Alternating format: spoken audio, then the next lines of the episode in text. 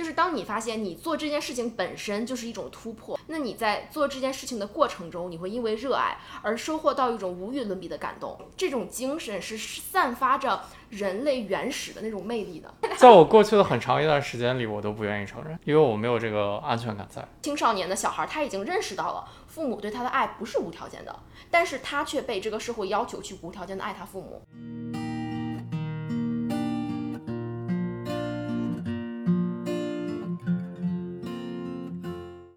大家好，这里是喵喵与鱼，一对生活在纽约的小情侣开设的播客栏目。在这里，我们会以两个人的真实对话，从生活的细节中探讨我们的人生哲学。希望你听得开心，能收获一些新的东西。那一场夏天的期待，留下记忆的深海。我们先说一下我们我们两个对这个节目的第一看法吧。就这应该是我们两个第一次一起看一个特别认真的看一个综艺，每一期都追，然后还把所有的配套访谈都看完了，然后还总是在聊这些姐姐们。我觉得这个节目更打动我一点就是它破除了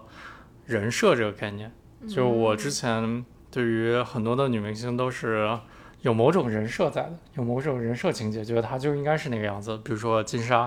比如说张含韵，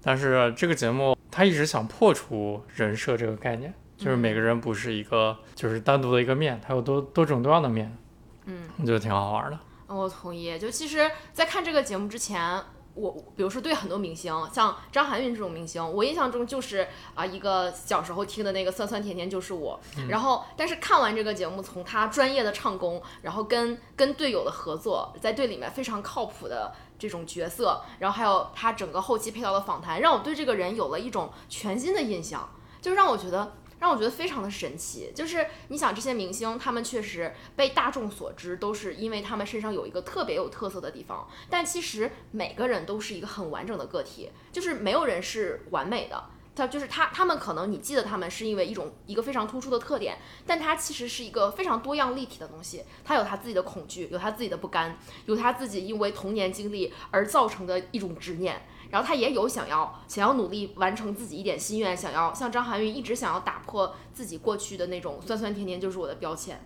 就是是这种非常真实的啊执着的精神，让让我感到这些人都是活生生的立体的人。就是就好像你你不是在看一个哦这个明星啊他看着很脸熟，然后你看这个明星做什么事你都觉得可爱，而是我打开了这些人的内心。但我觉得打开内心，就是现在的综艺变得越来越能打开内心了，就跟我们小时候看到的明星的样子是不一样的。那我没有看过别的综艺吗？我们我在这一点上知识比较浅薄啊，所以这是你第一个看到打开内心，所以你觉得它特别好看吗？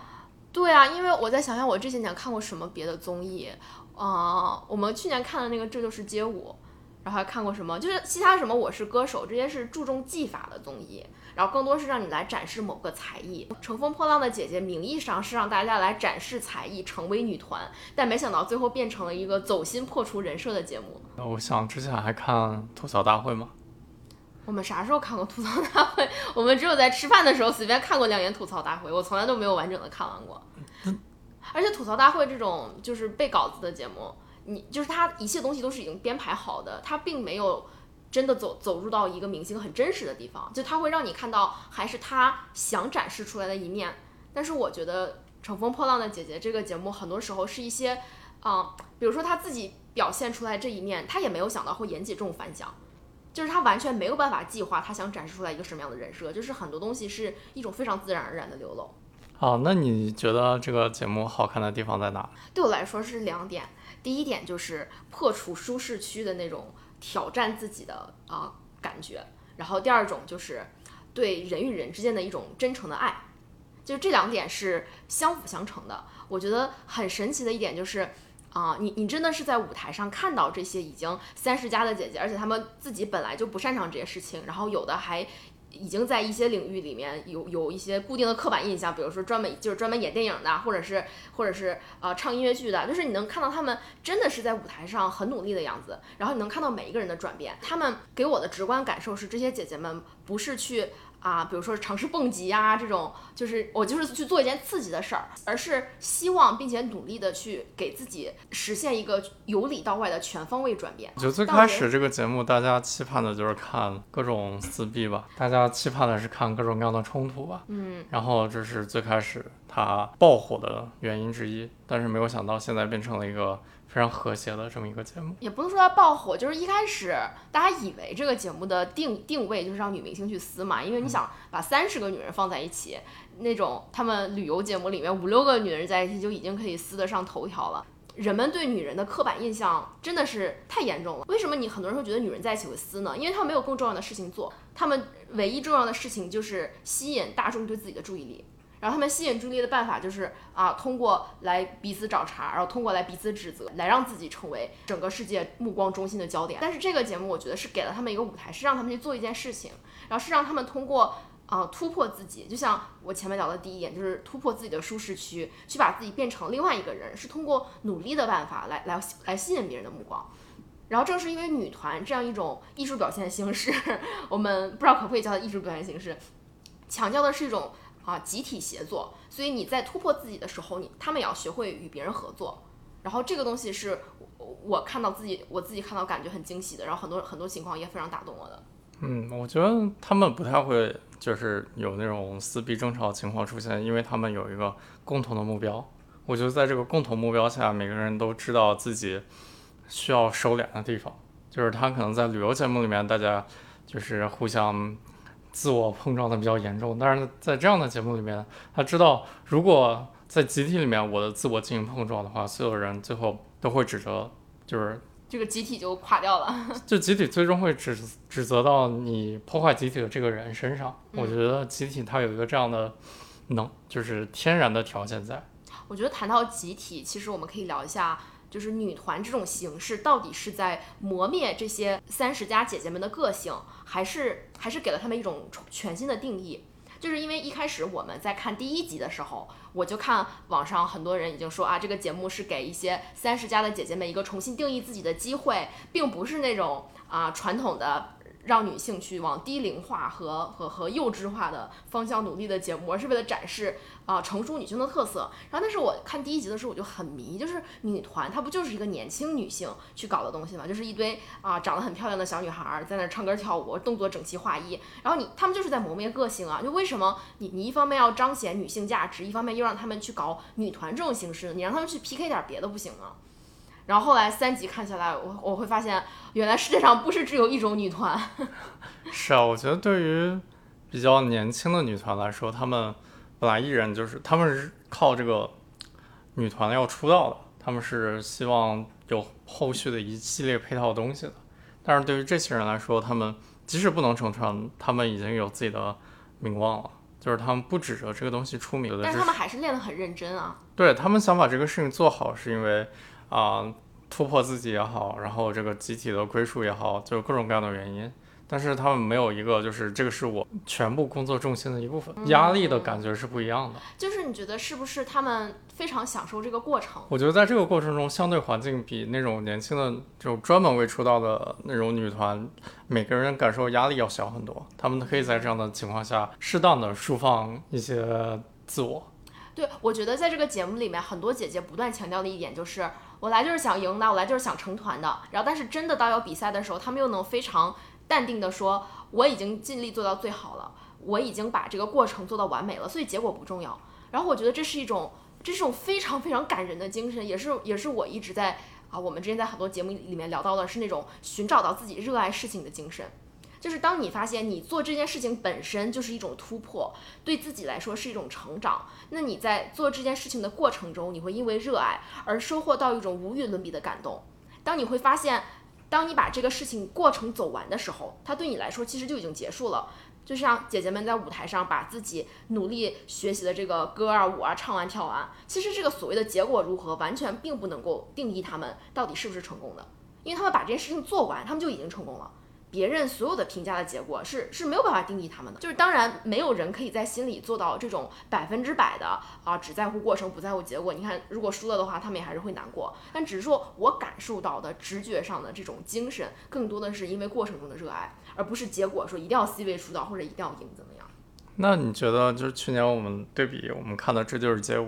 我觉得那些《这就是街舞》被淘汰那些选手，他们也会说同样的话，会说啊，我我已经表演了，已经做到最好了。然后那他跟这些三十加的姐姐们，我觉得你觉得有什么区别呢？哦，我觉得这种精神是一样的，但为什么三十加的姐姐让你更感动？是因为她们本来是不热爱这个事情的，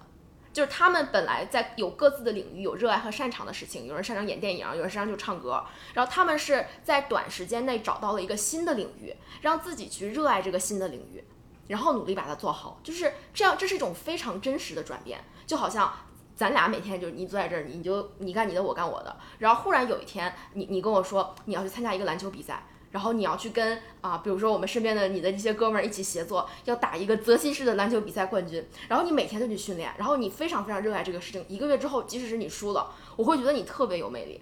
就是因为你你原来在我眼中你是一个已经固定的人，但你忽然跳出了你曾经的这个样子，然后去非常努力的全身心的热爱扑在一个东西上面。就是这种这种精神是散发着人类原始的那种魅力的，我觉得是一种一种动物性的狂热。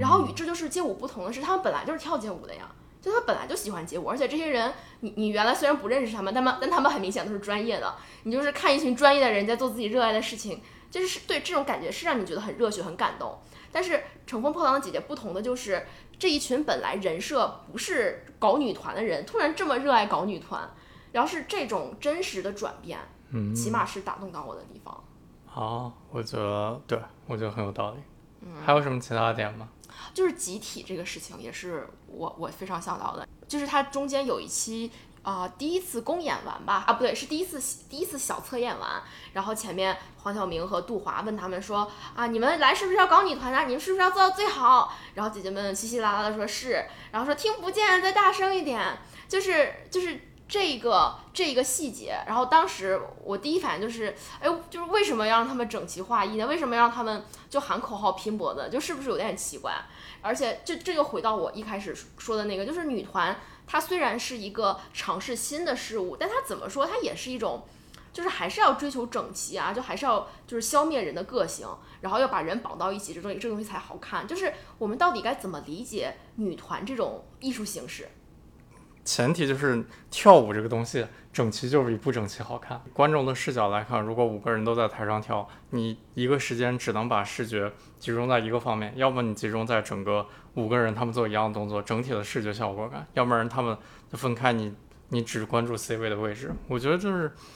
就是好看，对啊，就是整齐就是震撼，整齐就是好看呀。就我我我觉得这就涉及到我想讨论一个更深层的点，就是。集体或者说规训或者说消灭人的个性就一定是坏的吗？就当然好坏没有绝对的定义，但是啊，我们前前几期不是讲过福柯嘛？嗯，就福柯整体就在说社会对人的规训，然后就就一直在说消当消灭人的个性的时候，也不是说可怕吧，就是会让我们意识到有的时候你的不自由是来自于这样一种外在的规训。那你觉得女团这种形式到底是让人变得不自由，还是让人变得更自由？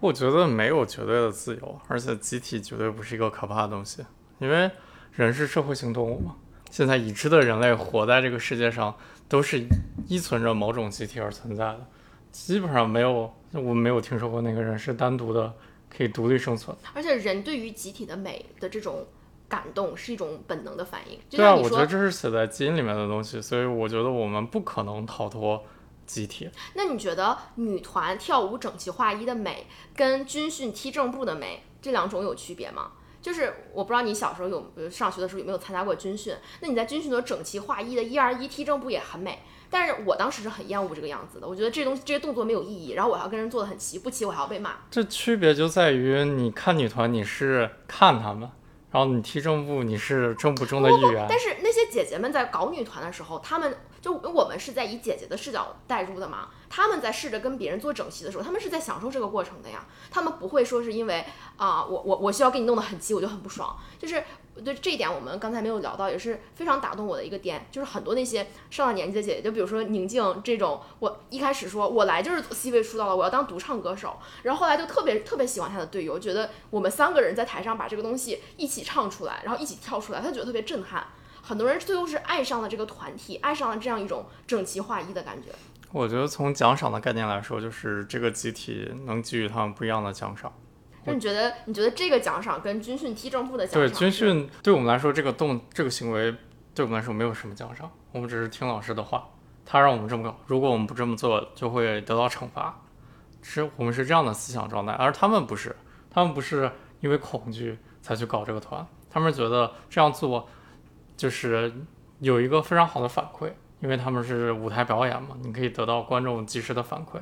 然后再加上他们本来就是艺人，然后他们本来就非常享受这种关注的感觉。他们是因为热爱得到了这样集体的奖赏，我们是因为恐惧得不到这种集体的奖赏，所以有不一样的心态。你觉得是不是从艺术艺术本身，或者是从这种表现形式本身是有区别的？因为像军训这种整齐划一，是很多人在一件小事情上整齐。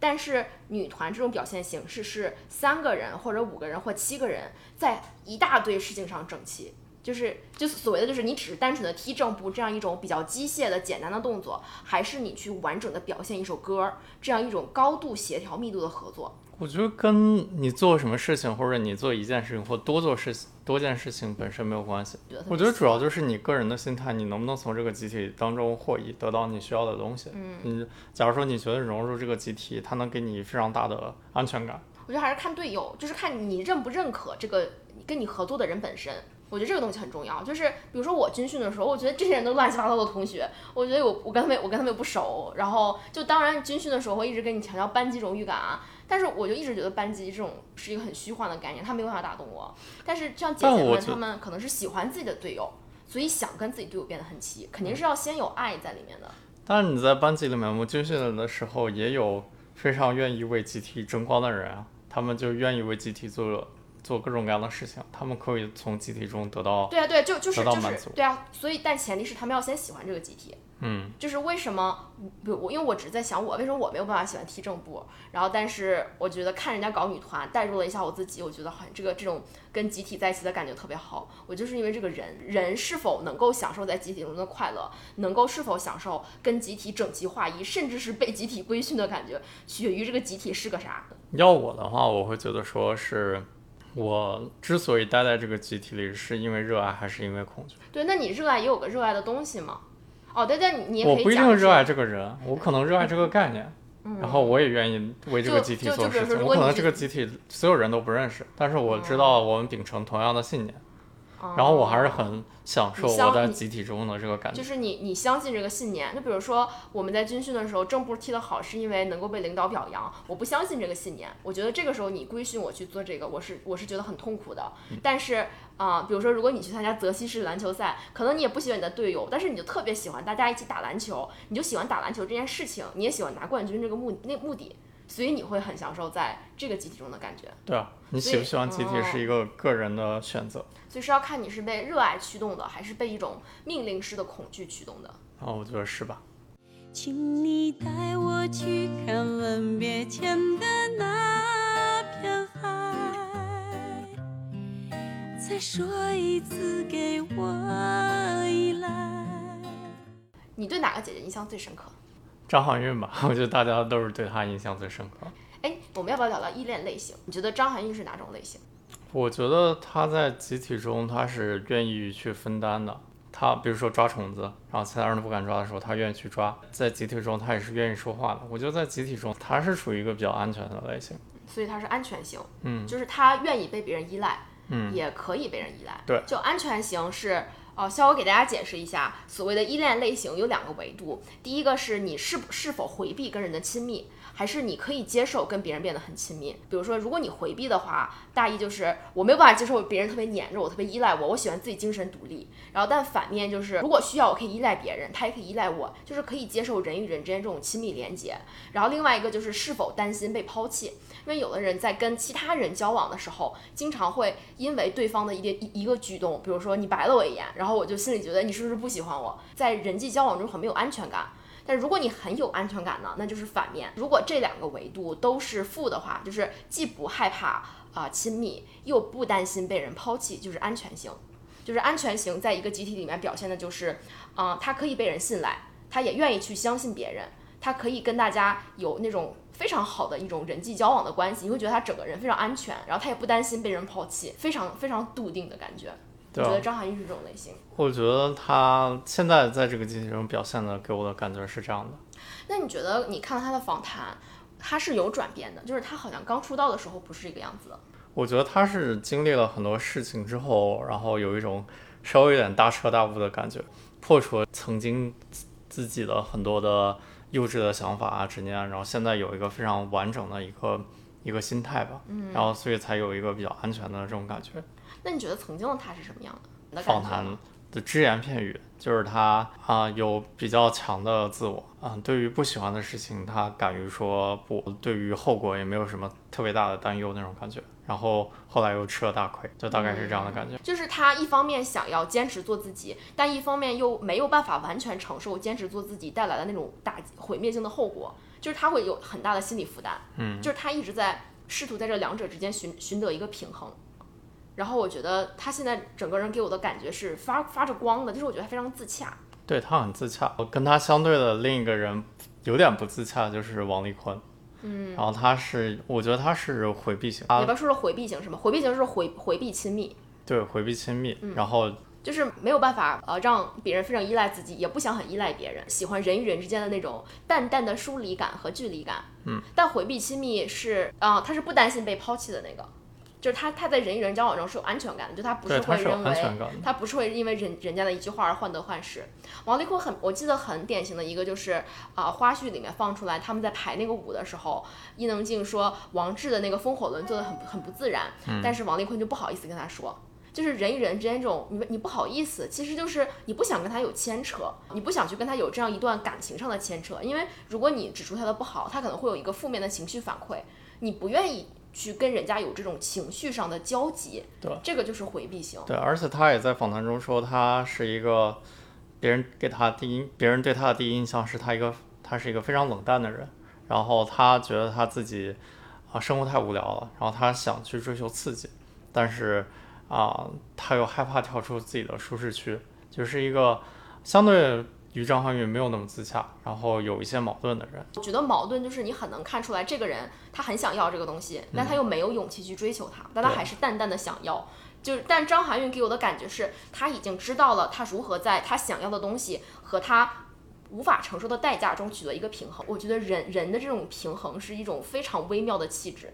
你一下子就能看出来这个人是平是不是平衡的。再相对来说，就是张雨绮，她是一个非常安全的类型。我觉得张雨绮真的是命太好了，我觉得她是天生的安全型。嗯，她是从头到尾都很自洽，我觉得我，我觉得我真的好羡慕这种生下来就很安很安全，然后一直就是内心非常的充盈，非常的淡定，然后非常的自成逻辑。像张含韵这种，她很明显是经历过一系列内心的挣扎，然后她最终达达到了一个稍微有点 inner peace 的状态。哦，但张雨绮，哦，我觉得对，太羡慕了，张含韵是离比较近的这个点，但是张雨绮安全型。对张雨绮是非常非常强常远的那个安全性强安全性，对就是我觉得安全型一定是就是对什么感到安全？我觉得是对情绪感到安全，因为亲密的本质上是一个情绪的交集。为什么我们会变得很亲密？因为你会在我面前表露出你的情绪，我也会对你来表露出我的情绪，而不用担心后果。我觉得这种情绪之间的交换是亲密关系的本质，不光是恋人之间，朋友之间也这种亲密也是可以袒露情绪。但是你看，王丽坤是完全在回避情绪的，他不敢啊、把自己真实的情绪展露给别人，他也不想让别人在他面前有真实的情绪，他很恐惧这一点。对。但是张雨绮她在访谈中一直就说，我看你不爽我就说出来了，然后但那你要不爽的话，那没关系啊，我也可以接受。嗯，就是是这种对情绪有一种非常淡定的感觉，我觉得这个是一种与生俱来的天赋。与生俱来是一方面，还有就是他的成长环境肯定也有很大的对对，对。这个我们之前在开长途的时候聊过。对，我觉得就是依恋类型到底是怎么形成的？它是它是基因决定的吗？还是成长环境决定的？就是为什么有的人很安全，为什么有的人就很害怕情绪这种？我觉得基因肯定有一部分的因素，但是我们现在对基因的了解还没到完全能量化的。就是哦，基因有我印象最深刻的一个点，就是你之前跟我讲过的，人大脑里面有一个控制情绪的器官，叫做呃 amygdala，amygdala、叫杏仁核，中文叫杏仁核。对，有的人他的杏仁核天生很小，那他对情绪的感知就不敏感。就比如说，嗯，我不知道大家有没有看过一个纪录片叫《Free Solo》，叫自由自由攀岩人吧。然后里面就展示了一个我当时在电影院里看的那个电影，真的非常震撼。在没有任何保护的情况下，他徒手攀上了什么优胜美地公园的一个 一个高峰。嗯，然后这种人，我记得当时那个纪录片里面还讲了，扫描了他的大脑，他就是天生杏仁核比较小，所以他对恐惧没有那么强烈的感受。就是像我们一般是你站在悬崖边上，你觉得害怕，他觉得不害不害怕，很淡定。就这种人，杏仁核比较小的人，我那天我在车上我跟你开玩笑，我说这种人要么就是一个极端的反社会分子，就是因为他他没有感情，对吧？他杀个人他也不觉得他也不觉得难受，他他被人打被人骂他也不觉得难受，他是没有情绪的一个人，他就是那种很冷血的人。但是我觉得现在医学上有一定的解释，但是我根据亲密关系里面教科书来说，我觉得还是后天的环境对你成长之后的亲密关系的依恋类型有更大的影响因素。是怎么影响的呢？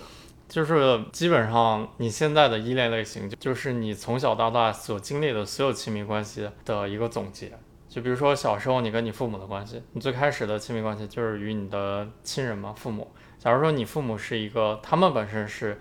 回避型或者恐惧型的人，哦然后他们以这样的方式跟你相处，你就更容易变成与之对应的人格。就比如说，如果你小时候你是一个非常热爱表达情绪的人，比如说你跟妈妈说“妈妈我好爱你”，或者你说“哎呀我不喜欢这个东西，我今天心情非常不好”。但如果你父母是一个回避型的人，他然后他就会告诉你，你你你不要哭哭啼啼的，你有事你就好好说，就是他会打压小孩子情绪的表达。然后，但相反，如果你在就是长大过程中，每一次表达情绪的时候都会有回应，比如说你开心了，你爸妈也会很开心的对你；然后如果你愤怒了，然后他们就会解决你的愤怒。就如果你的情绪每一次都得到回应，那这样的话，你就会觉得释放情绪更安全，然后你也不会去恐惧别人的情绪。对，我觉得是因为我我我又想想到一个理论，就是情绪这个东西是跟人的一种本能相连接的，所以人只有在感到安全的时候才会释放情绪。就是我觉得情绪这个东西就跟跟拉屎差不多，就是你知道提法我们家的狗，每一次我我带它出去上厕所的时候，它一定要在周围转一圈儿，然后它还不希望我在场，因为我在场它觉得不安全，它一定要在它把这个环境探测过一遍，它觉得安全，它才会蹲下来拉屎。嗯，就是我觉得情绪跟拉屎一样，就是都是都是人很本能的一个东西，因为我我们之前在呃播客里面聊到过很多次，情绪其实是你的身体对外界的一个一个更更直接的反应，它能比你的理性更直接的操控你的大脑，更直接的操控你对外界的反应。就是所以说，既然情绪是这么深层的一个更加有效的人体对外界进行反应的机制，那如果当你觉得不安全的时候，当你觉得释放这个情绪可能会给你带来攻击的时候，如果你有这样一套本能的潜意识的信号，那你就会不敢释放情绪，嗯，慢慢的你就会越来越你就开始回避，对就是你你你都不知道你为什么不敢释放情绪。就比如说，啊、你你可能看见这个人你很不顺眼，就像张雨绮看见那个那个罗志祥的广告就发了一个八爪鱼，那有的人他可能觉得很很愤怒，但在发之前他就想一想，哎，我不敢。但就是这种不敢，就是本能的不敢去跟别人释放你的情绪。那换句话说，就是我看了我们第一期播客完之后，有人推荐《思维快与慢》那个书，然后是我看了那本书，然后就是说人有两个系统，一个一系统，一个二系统。二系统是要经过意识的，一系统是不经过意识的。像张雨绮这种非常啊、安全的人，我觉得他能更多的直接表达的情绪，而不需要经过你的理性分析，就不经过二系统这个意识的大脑去进行加工。然后，但是像绝大多数人都没有办法做到像他那样，都是要、一定要你有一个冲动之后，但是还要拿理性去情绪要拿。理性去克制一下。嗯，但是我觉得这种啊、你的情绪跟外界有一个直接的通道，这种人是他的他的内心会快乐许多，因为他觉得他的情绪可以得到释放，而且我觉得这种人会可爱许多。就是因为你人有的时候为什么你能跟别人共情，是因为你你感受到了他的情绪。人的理性之间往往是会有很大的误解的，但是情绪是一种更加本能的一种啊、频率的共振。就是你快乐，我就感受到你快乐。为什么去蹦迪的时候你就很开心呢？因为大家都很快乐，洋溢的这种快乐的情绪的震动是你直觉上无法抵赖的。然后，所以我觉得像张雨绮这种，为什么很多观众直直观上会对她有好感，就是因为她对情绪的展露太自然了，她是一个天然的未经加工的情绪。所以说，什么样的人有观众缘？就是你的这个情绪没有被你理性的大脑加工过的人最有观众缘。你看，相反的是黄圣依，我觉得黄圣依所有的情绪都是被他加工过一下，然后他会想，我现在要展示一种什么样的情绪呢？哦，我现在要哭一下，然后你还能看出来他是演的，或者比如说他觉得啊，我现在要要装一个好人，那我现在就要就要表也不是装一个好人吧，他就是我觉得他是安全型，对吧？嗯他他那只是他的行为跟他的想法本身是不是很自洽？对对。这个不自洽是让很多人不太喜欢的一个点。对我，我觉得他没有在回避表达情绪，但是，但是他他太善于操控情绪了，就是你能看出来，他对情绪的那种操控能力已经强大到，他可以把一个 A 情绪变成 B 情绪，就这就这就让你觉得这个人很不自洽，嗯，就是你明明不是这么想的，我看得出来你不是这么想的，就我也不知道，我我看黄圣依，我是这种本能的感觉，我觉得他这不是他真实的样子，然后我觉得所谓有没有观众缘，其实就是我跟你说，人的这个情绪的雷达是很敏感的。这个人到底是不是一个真实的情绪的流露，你真的是能看出来的。但我觉得绝大多数人都是喜欢自洽的人，自洽的人就是你情绪有情绪你就你就出来，或者你不出来，然后但是你有一套不出来的行为，你的情绪跟你的行为是匹配的，嗯这样的人是自洽的人。我的窗台，那一场夏天的期待，留向记忆的深海。对，你看像宁静也是一个回避型的人，但是我们觉得宁静也很可爱。但宁静，我觉得她的还是有稍微有一点不自不自洽的地方，跟张雨绮比的话，我觉得她的谈话中还是透露出了她的很多想法，但是她因为自己的回避，然后不愿意去做。但是另一方面，就是回避就是一个不自洽嘛。我觉得回避并不并不是不自洽，因为宁静她非常坦然的承认我是一个我是一个回避型的人。就什么叫知行合一？就是她她是害怕情绪，但是她承认这一点，她在电视上承认这一点，说说我没有办法，就是跟你们那种很亲密啊，然后怎么怎么样一起吹吹牛啊，我觉得非常难受。就是我觉得所谓的自洽，就是你能坦然面对自己真实的样子，你没有把真实的自己经过理性的大脑加工一下之后再展示出来。嗯，而我就是这个样子，而我也说我是这个样子。我觉得这是一种，呃起码我作为一个普通的观众，让我觉得很宝贵的品质。然后宁静非常打动我的一点就是，他非常自洽的告诉大家，我是一个回避型的人。他就不，他不是这么说的，但是你能看出他就是这个意思。他说我不想搞女团，我不想不想跟大家走得很近。然后但是来了之后，他一步一步的变得真香。然后他说，我觉得我变成了一个完全不同的人。但是对于回避型，就是对于宁静这样的人来说，他的自洽是前提，他有个巨大的安全感，就是他对自己的演技的认可，然后他业界就是他不停的在说他拿了什么各种各样的奖嘛，各种各样荣誉嘛，然后不停的说他小时候各种各样的事情，就是这些是堆积他你现在可以承认自己回避的这么一个原因，必须要有这个安全。但是对于绝大多数人来说，假如说你在回避很难让你机缘巧合的在某一方面有很高的成就，就是这个安全感不是大多数，就就我觉得我是回避型的人，然后我没有不愿意承认你是回避型的人吗？我越就是那你在我那你过跟宁静的我在我，在我过去的很长一段时间里，我都不愿意承认，哦嗯，因为我没有这个安全感在。就是你的意思是说，回避型的人他本能的意识到自己不愿意展示情绪，他也不愿意谈这一点，就他觉得这不是一个很光荣的事情。对吧？嗯，为什么呢？就是很难表露自己的情绪，然后也不就也不愿意袒露真实的自己。也不愿意袒露真实的自己。就你像王丽坤，就是他就说，哎呀，我觉得我没什么意思呀，我也不知道说什么。对王丽坤就是一个嗯非常典型的一直在回避的这么一个话语，对。然后，但是他内心有一些渴求的东西，他不愿意把这个渴求的东西说出来，但是他没有足够的安全感去真的追求那些东西，嗯然后也没有足够的安全感去承认自己的回避。就比如说那个主持人说到他曾经写的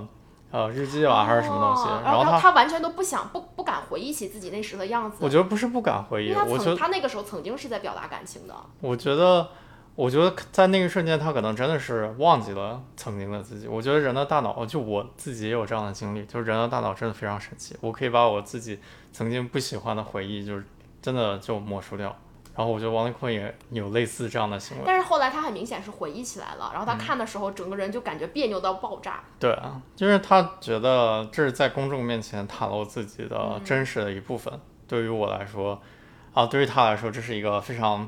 他不愿意做的事情，因为有悖于他呃保护自己的这么一个他没有办法面对这种情绪。对，嗯，就像我跟你聊亲密关系那一期的时候，我也觉得非常的不舒服。嗯嗯，哦，那你进步了，你非常厉害，给你点个赞。嗯，还有哪个姐姐？那你觉得伊能静是什么样的？那我觉得伊能静是个很有意思的姐姐，就是她是一个不害怕回避情绪，她非常愿意展露情绪。哦，我知道了，我觉得伊能静是痴迷型，就是刚才没有给没有给大家讲到一点，痴迷型就是不回避亲密，但是恐惧被抛弃，所以这种人呢，他不害怕展示自己的情绪，但是他会夸张自己的情绪，因为他不想让别人觉得他不好，他会经常用一种情绪来掩饰另外一种情绪。就比如说，他明明是啊、可能很看不上他的队员，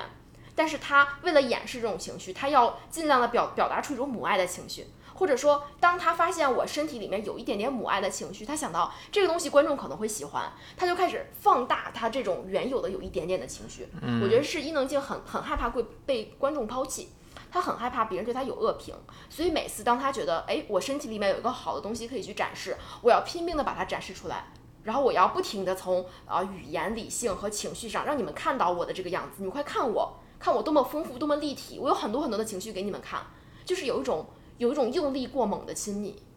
啊，我觉得啊，我觉得有点道理。对，我嗯觉得他应该是痴迷的这对啊么一个类型。因为我觉得伊能静她她很明显，她不害怕情绪，嗯但是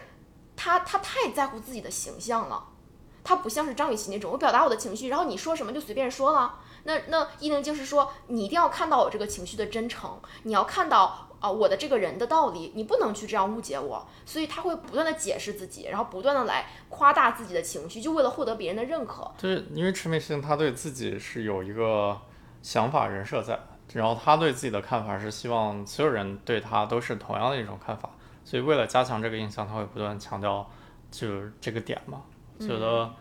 我觉得伊能静在节目中表现的是是这个样子的，是的，嗯，就有很多人对伊能静的吐槽，就是她戏很多嘛，嗯就是你指责她一件事情，她一定要出来怼，就是一定要一定要说我不是这个样子的，然后从道理和感情上都夸夸给你说一通。然后但是张雨绮就是，那我说了什么，你那我把我的东西表达完了，然后你对我怎么评价，这事情跟我没有关系，那你有你评价我的自由。就是张雨绮给我的感觉就是，老娘的自信是不会被你的评价所定义的，那我你们定义不了我，所以没有关系，你随便说。我想到一个很有意思的点，就是网上不是很多人说伊能静是妈味儿嘛，嗯就是看到她想到了自己的妈妈。那为什么大多数妈妈都有这样的行为呢？就是非常，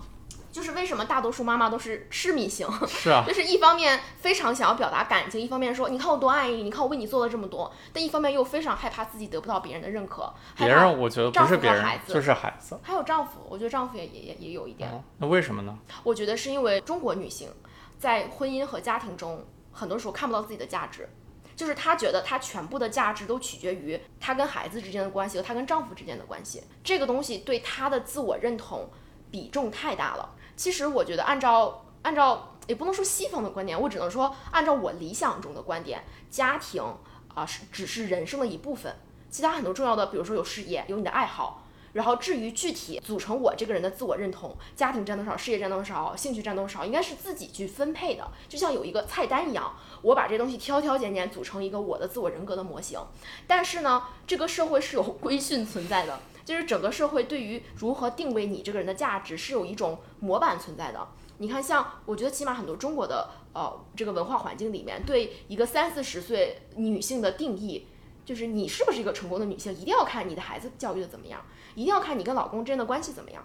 所以说，对于这些女性来说，她非常害怕失去这种定义，她非常害怕不符合这种形象。这是为什么她变成一个痴迷型的东西，就是变成一个痴迷型的人，痴迷型的人痴迷型的人嗯，因为她很害怕失去孩子对她的爱。所以很多时候，很多妈妈会有点用力过猛，就是她一方面在不断的表达情绪，一方面不断的用情绪来绑架孩子，而且很多时候这也是女性的被社会价值绑架的这种缺乏安全感的现实，跟孩子成长时期的这种青春叛逆。碰撞在一起，你妈妈越展示痴迷，越展示这种没有安全感，我我我需要你认可，我需要你觉得我是个好妈妈，孩子孩子越叛逆，我就想起了我们看《坏小孩》里面那个妈妈，就是一定要说你你你要把牛奶喝了，你不把牛奶喝了，你你就不认可我。正是因为他们自他们内心没有办法感到满足，没有办法觉得自己是有价值的，他们必须去这种非常努力的、非常绝望的从孩子的一个反应上来来获得自己的价值，就其实是很很让人心痛的，我觉得。我觉得另一方面还有就是妈妈跟孩子的关系不是一个平等的地位，就是它是一个亲密关系，但是他亲密关系中，妈妈觉得自己是比孩子要高在上很多的。但是按照我们学习的这个亲密关系的模型，就是双方如果在一个不平等的地位的话，一定会出现各种各样的矛盾。这是矛盾的，我觉得也是爆发的一个核心点。